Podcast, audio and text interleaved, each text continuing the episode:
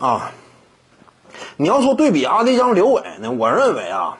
呃，阿迪江呢，他的历史地位肯定要更高。首先一点呢，在 CBA 那个时代啊，早期那会儿，阿迪江我要是没记错，手中也是握有五到六枚的总冠军戒指的球员。那个时代，在王菲教练手下嘛，当时那支八一队可以说放眼整个西边联盟，那是无无有敌手的。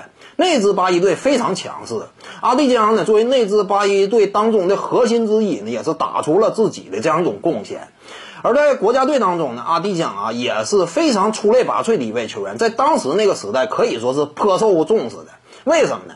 因为阿迪江啊，他在球员时代整体的打球风格呢，和谁比较像呢？哎，或者说谁和他比较像呢？呃，辽宁队的小后卫赵继伟跟阿迪江风格，说实话比较像。他俩呢都是以组织球队为第一己任的这样一种风格和套路，并不是一个个人强攻能力多优秀的球员。而在那个时代呢，恰恰啊这样一种类型的后卫呢非常吃香。呃，因为当时整个的执教思路呢，就是非常喜欢这种类型的传传统控卫，就是你在赛场之上作为一名控球后卫，你持球在手，你要统领起整支球队，你要梳理好整支球队的进攻。而阿迪江在这方面能力是非常突出的。所以说呢，那会儿啊，他在国家队内也是颇受重用的。所以说这个刘伟呢，相对来说，他在 CBA 当中呢取得的综合成绩，只能说呢，顶尖荣誉这块他是不如这个阿迪江的，因为毕竟团队荣誉这块儿相对来说比较有限嘛。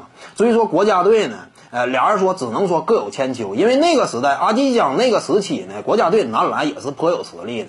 所以呢，双方之间你要说综合对比的话，那么阿迪江呢，我感觉他呀还是更强势一些。当然，我必须得说那句话啊，就是一个人的巅峰技战力，并不一定代表他俩的历史地位。你比如说刘伟呢，巅峰期那会儿那也非常强，啊，突破呀、组织啊、传控、三分远射都有两下的。但是呢，哎，这玩意儿历史地位跟巅峰技战力还是两码事儿。就历史地位这个角度来说呢，在 CBA 当中，阿迪将毫无疑问更高。各位观众要是有兴趣呢，可以搜索徐静宇微信公众号，咱们一块儿聊体育。中南体育独到见解就是语说体育，欢迎各位光临指导。